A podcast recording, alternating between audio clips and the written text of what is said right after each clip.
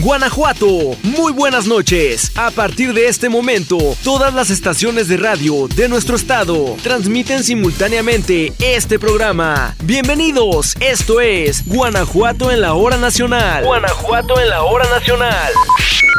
Bienvenidos a su programa Guanajuato en la hora nacional. Yo soy Marco Alvarado y esta noche vamos a iniciar con un excelente tema. Les hablaré del grupo G100 Business District.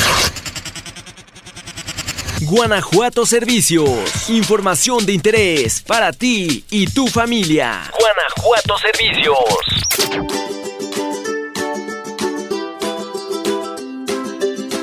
El grupo G100 Business District se ubica en la entrada del centro logístico y de negocios más importante del país, Guanajuato Puerto Interior, en el municipio de Silao de la Victoria, lugar donde se apoyan proyectos de innovación y emprendimiento, se fomenta la economía de la mentefactura y se respalda a investigadores de ciencia aplicada y desarrollo tecnológico como en ningún otro lugar del país.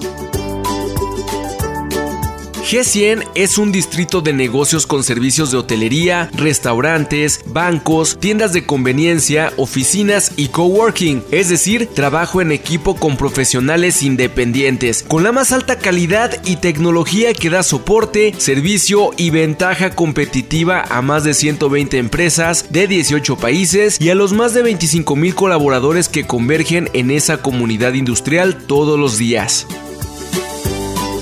Cabe destacar que el G100 surgió de la inspiración de Gabriel Padilla Cordero, fundador y director general que buscó construir un espacio a la altura de los mejores distritos de negocios del mundo, el cual se ha consolidado como el centro de negocios y distrito financiero más destacado e innovador de la región, que alberga a las mejores empresas de distintos países, generando una comunidad de negocios multicultural de alto impacto. Inició hace 8 años con una visión de futuro con áreas de colaboración, donde el pilar fundamental son las personas a través de su talento, innovación y creatividad.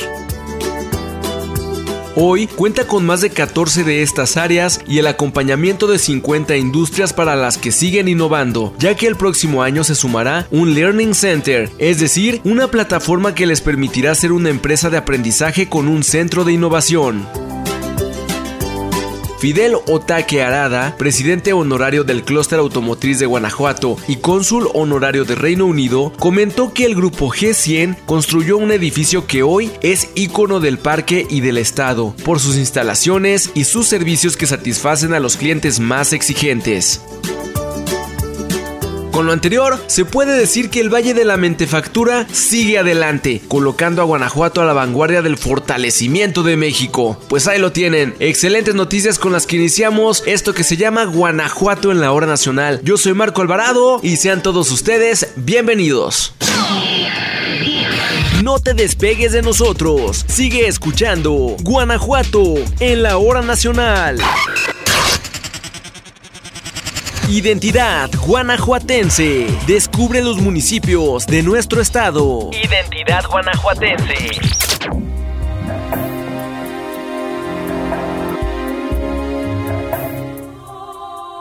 Amigos de Guanajuato en la hora nacional, qué gusto encontrarnos. Soy Rosario Morales, muy buenas noches. Hoy les voy a platicar del 2 de enero, Día de los Mártires. Los mártires del 2 de enero. Sí, en León, el 2 de enero se conmemora uno de los hechos más trágicos y lamentables de su historia, la matanza de los mártires del 2 de enero. De manera sintetizada, todo ocurrió tal como lo escribió en su momento el cronista de la ciudad, Carlos Arturo Navarro Valtierra, en su libro Llegar a ser. Lamentable suceso con numerosas víctimas. El ejército federal disparó contra la multitud congregada en la plaza principal por protesta de elecciones y mató alrededor de 30 leoneses y causó lesiones en muchos más. Los antecedentes de la historia inician un 16 de diciembre del año de 1945, cuando los ciudadanos fueron a las urnas a votar por sus autoridades municipales. Los contendientes eran Carlos Obregón, con el apoyo absoluto de la Unión Cívica Leonesa, que tenía el propósito, desde su fundación, de trabajar por un León mejor. Su rival era Ignacio Quirós, del Partido de la Revolución Mexicana. Fue indiscutible que Obregón había ganado por mucho a Quirós, pues obtuvo 22.173 votos contra 58. Sin embargo, el segundo salió vencedor. Fue así como el repudio de la ciudadanía no se hizo esperar y comenzaron las protestas y manifestaciones. Los inconformes se quejaron a la puerta de la presidencia municipal. Parecía un mitin tranquilo, pero a las 9 de la noche las puertas del edificio se cerraron. El alumbrado público se apagó, al momento que la policía y el ejército, parapetados en los balcones y las azoteas, comenzaron a disparar sobre la multitud, orden que atribuyen al gobernador Ernesto Hidalgo para imponer como presidente municipal a Ignacio Quirós. La gente huyó y trató de protegerse contra las bancas, contra los árboles y el kiosco de la plaza. Otros corrieron a refugiarse en el santuario. Entonces los soldados, al mando del general Bonifacio Salinas Leal, salieron en abanico del recinto oficial a perseguirlos y disparar sobre ellos. Unos cuantos se detenían a ayudar a los caídos ante el peligro de también ser heridos o muertos. El número de víctimas fue interminable pues los muertos y heridos se dispersaban entre la Cruz Roja, los hospitales públicos y privados, los consultorios médicos y las casas particulares. Oficialmente se reconocieron 26 muertos y 37 heridos graves. Desde entonces, a la plaza le es conocida como Plaza de los Mártires del 2 de enero. Como en toda matanza producto de la injusticia, no se puede saber a ciencia cierta cuántos muertos hubo, aunque uno de los primeros documentos al respecto, que fue el diario Juventud Bizarra, señala que fueron arriba de 300 lesionados y más de 40 fallecidos. La huella de la masacre ha quedado grabada en el mundo digital. Mucha información se puede encontrar al respecto buscándola en las redes sociales. En inglés también hay registros de la masacre, publicada como Masacre de enero 2, 1946 en León, Guanajuato. Los hechos que ocurrieron el 2 de enero de 1946 representan, hasta el día de hoy, un distintivo propio y característico de la historia y la sociedad leonesa. Ha quedado marcado en libros y documentos y son evocados año con año por tres generaciones, boomers, generación X y millennials. De esta manera, recordamos esta etapa oscura de León, Guanajuato, que enlutó a decenas de hogares y marcó un antes y un después en la historia de esta ciudad. Seguimos con más temas de tu interés. Guanajuato en la hora nacional.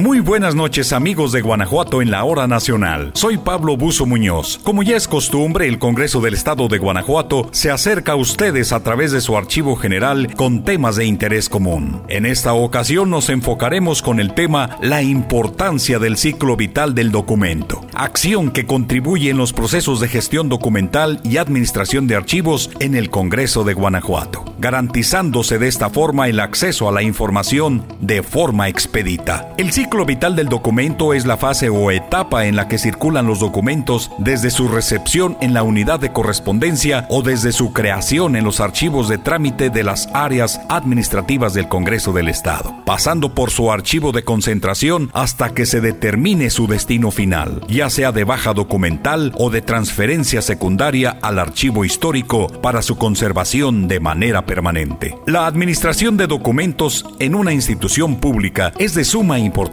ya que se garantiza el control efectivo de los mismos, respetándose su ciclo vital en sus diferentes tipos de archivo, abonando con ello al acceso a la información, la transparencia y la rendición de cuentas. Para respetar el ciclo vital de los documentos es necesario la creación e implementación de los instrumentos de control y consulta archivística, que nos permitan clasificar, ordenar, registrar, organizar, salvaguardar y gestionar toda la documentación presentada en cualquier cualquier tipo de soporte que ingrese o circule en el Congreso del Estado en sus diferentes etapas. Por lo anterior, el Congreso del Estado ha observado diversas disposiciones aplicables en materia archivística, implementando su unidad de correspondencia, los archivos de trámite, el archivo de concentración y el archivo histórico, funcionando bajo sus propios métodos archivísticos en apego a la ley de archivos del Estado de Guanajuato siendo respetuoso de la importancia de los documentos que demuestran el quehacer del Poder Legislativo, no solo en los procesos legislativos que impactan en la vida pública, social y económica de los guanajuatenses, sino también en su funcionamiento y organización administrativa a través de sus archivos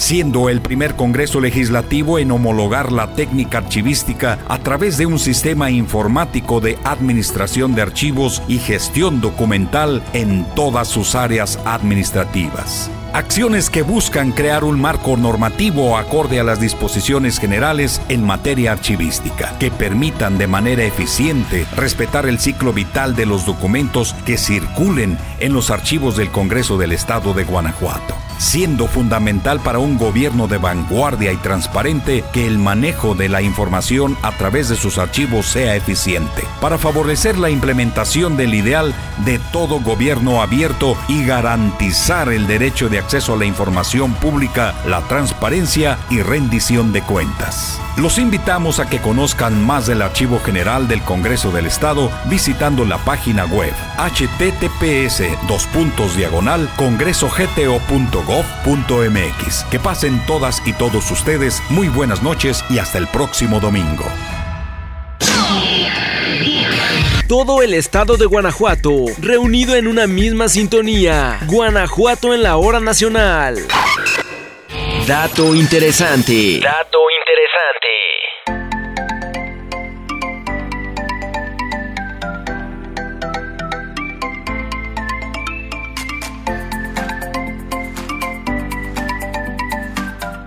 ¿Qué tal? Muy buenas noches. Gracias por continuar con nosotros en Guanajuato en la hora nacional. Yo soy Eunice Ríos y en esta ocasión les voy a platicar un poco sobre el Día Nacional del Nutriólogo, que se celebra el 27 de enero para recordar la importancia de estos profesionales que se preocupan por orientarnos en llevar una alimentación equilibrada y alcanzar una vida sana y libre de enfermedades.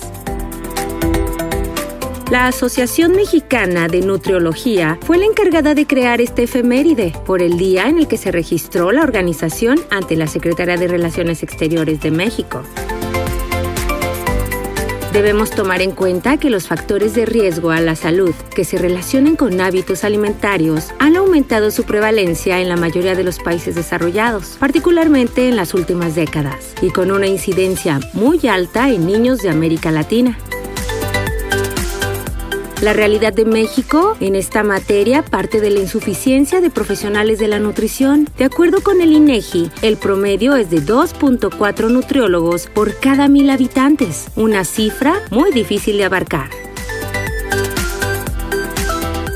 La obesidad, el sobrepeso, la anorexia y la bulimia se consideran como enfermedades que se han convertido en una epidemia a nivel mundial por ser una de las primeras causas de muerte que derivan en otras, como la diabetes o problemas cardíacos. La población asocia la labor de estos especialistas a realizar dietas cuando queremos eliminar esos kilitos extras. Sin embargo, esta profesión va mucho más allá, razón por la cual durante la celebración varias organizaciones dedican un espacio para recordar la importancia de la integración de esta figura en el sistema de salud.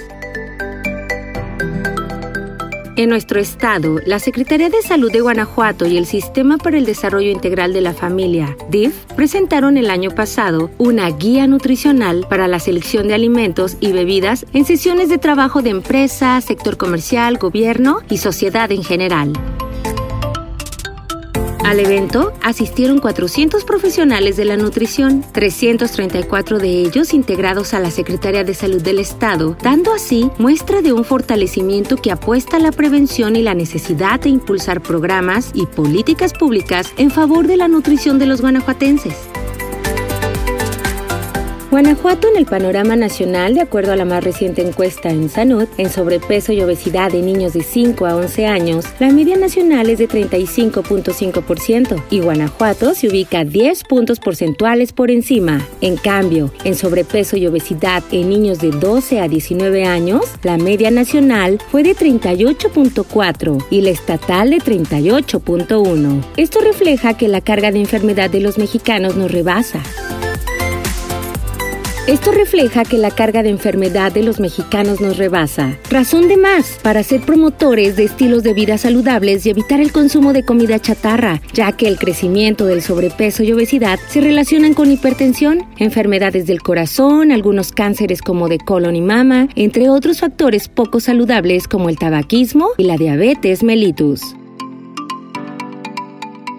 Guanajuato hoy más que nunca necesita nutriólogos capacitados en materia de atención primaria a la salud para retomar el valor de equidad, trabajando transversalmente, mejorando la calidad de la atención y afrontando las consecuencias de la doble carga de la mala nutrición que afecta a la población. 27 de enero, Día Nacional del Nutriólogo y Nutrióloga. Muchas felicidades. Nos escuchamos en la próxima. No te despegues de nosotros. Sigue escuchando Guanajuato en la hora nacional. Continuamos aquí en su programa Guanajuato en la hora nacional. Yo soy Hugo Aldair y ahora les platicaremos de una hazaña que protagonizó el sacerdote José María de Jesús Belaunzarán Ureña. Acompáñenos a escucharla.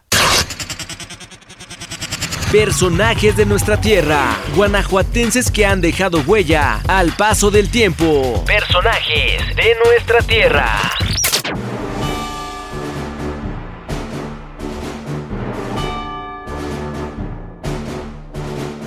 La historia de nuestro país y Guanajuato no es la excepción. Está plagada de guerras, traición y venganza. Pero dentro de toda esa maraña, también han existido momentos donde impera la buena voluntad y el valor por la vida.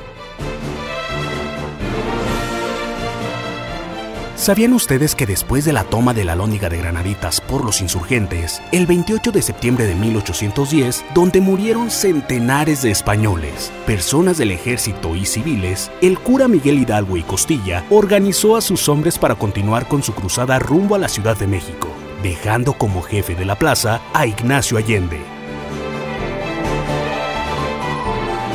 Bueno, pues resulta que Félix María Calleja, general jefe del ejército del centro, acompañado por Manuel Flón, conde de la cadena, tras ganar la batalla de Aculco, al tener noticias de la terrible matanza, regresaron a Guanajuato el 22 de noviembre para combatir a las fuerzas insurgentes.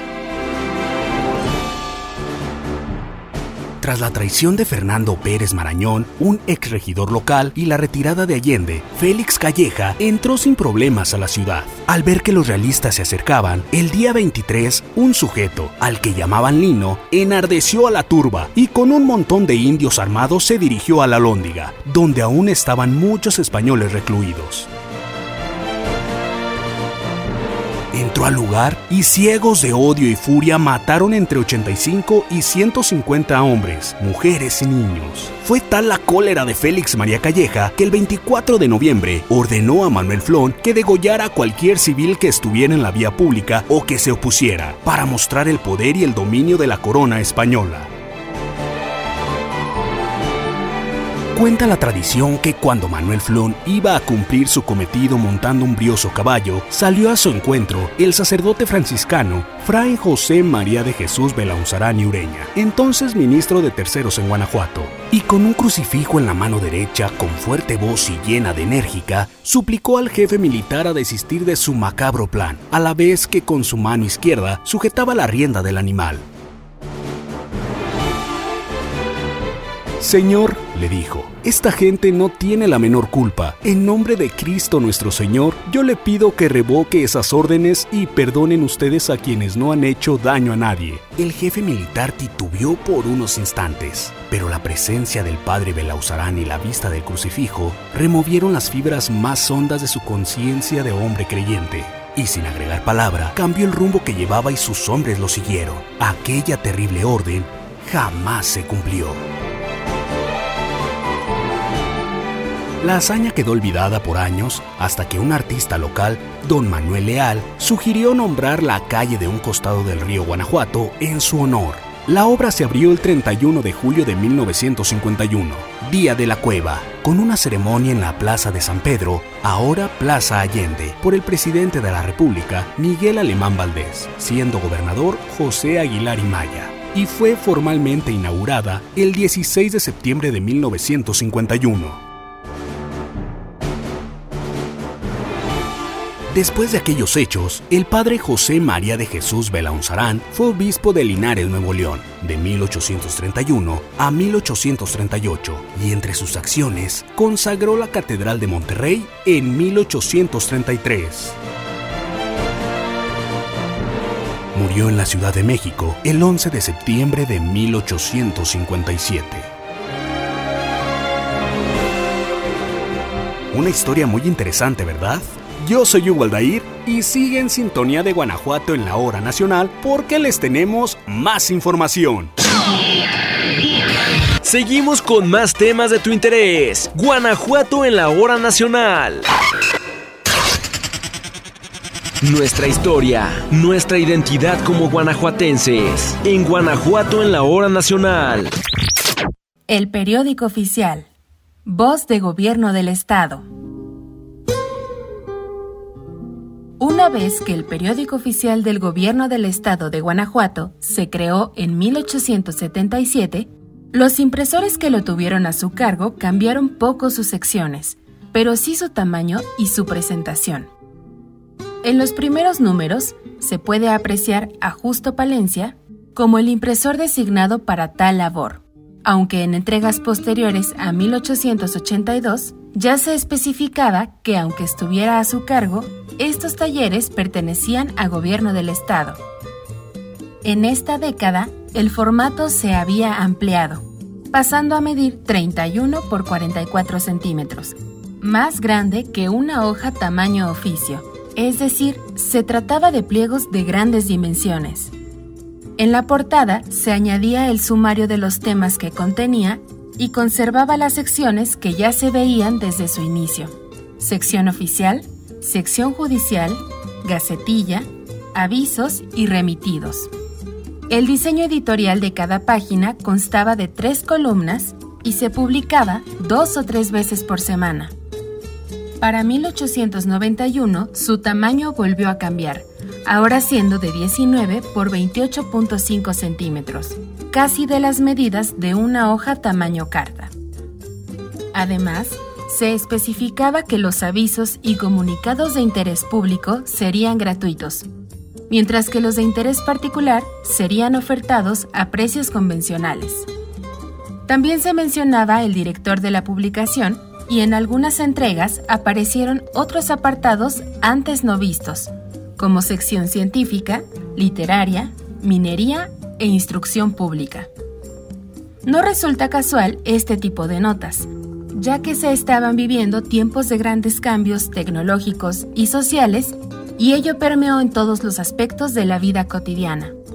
Por ejemplo, se hablaba sobre el teléfono alámbrico que permitía la comunicación a grandes distancias, la bonanza de las minas o notas sobre la salud de la mujer y algunos tónicos para remediarla. Ya bien entrado el siglo XX, el periódico oficial era impreso en la imprenta del Estado, que cambió varias veces de nominación e incluso de domicilio. En 1910 se regía bajo el título de Tipografía de la Escuela Industrial, luego Imprenta Oficial y posteriormente como Talleres Linotipográficos del Estado ubicados en el Jardín del Cantador. Se sabe que en 1977, los talleres gráficos del Estado se encargaban de la impresión de esta publicación. A partir del 2003 y hasta la fecha, la propia dirección del periódico oficial se encarga de su impresión.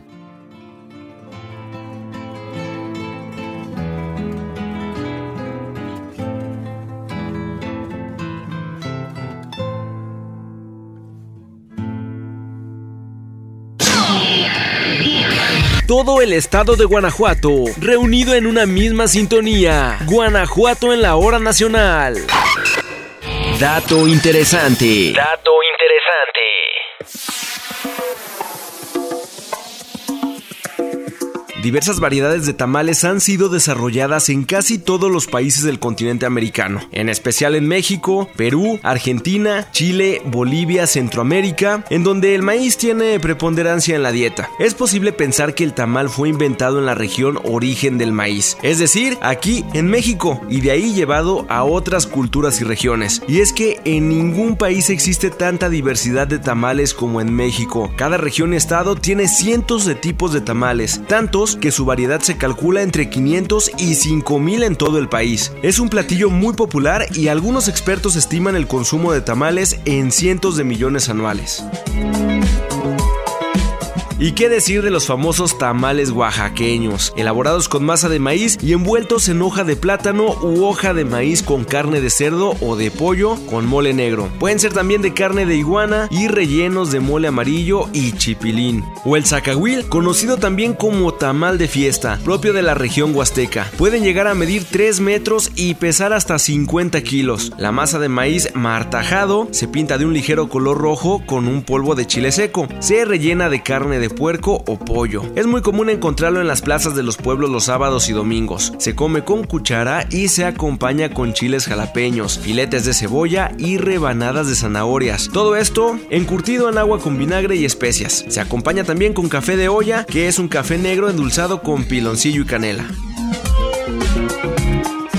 También existen los famosísimos tamales en el noreste, que son más delgados que los del resto del país. Están elaborados con masa de maíz en hoja de mazorca de la misma planta y con guisado de carne. El nixtamal se condimenta y se unta en hojas húmedas de maíz. Se agrega la carne, ya sea de puerco, res o pollo, frijoles cocidos y queso o guisado de vegetales. Además viene enrollado en la hoja en la cual se está cociendo. O por qué no probar los tamales asturianos, elaborados por la comunidad asturiana radicada en México, que creó el tamal español o asturiano, en donde la masa se condimenta y se unta en hojas húmedas de maíz, se rellena con jamón serrano y carne de cerdo, aunque también puede llevar tocino, queso manchego y frijoles cocidos como fabas. Se enrolla la hoja de maíz y se cuecen al vapor para deleitar a todos aquellos que lo prueban.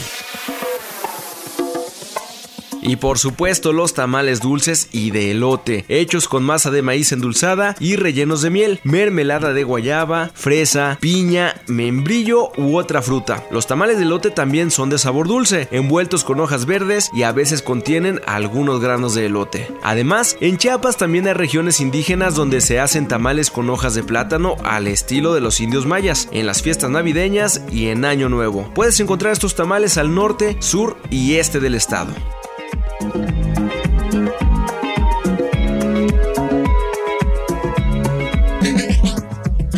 Hemos llegado a la parte final de Guanajuato en la hora nacional.